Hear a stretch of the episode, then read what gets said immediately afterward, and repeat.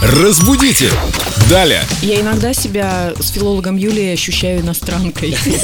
Доброе утро, Юля. Доброе Здравствуйте, утро. Юля. Объясните понятно, пожалуйста. Там такой сложный вопрос, на мой взгляд.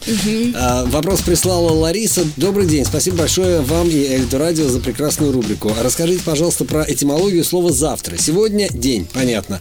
Вчера вечер, понятно. Завтра, утро. Есть что-то общее со словом «завтрак»? Да, Интересно. есть действительно что-то общее.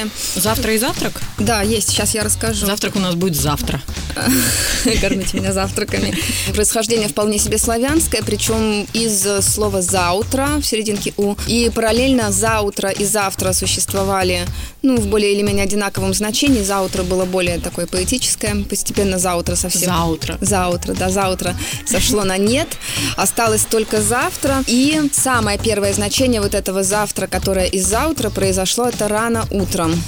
Потом уже стало утром следующего дня потихонечку, но все равно вот эта связь с утром осталась в завтраке, к которому мы так плавно подошли. Я обожаю завтрак, это самое важное. Ну вот самое время. Заутро. Давайте уже закругляться.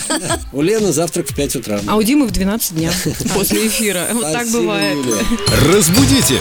Далее!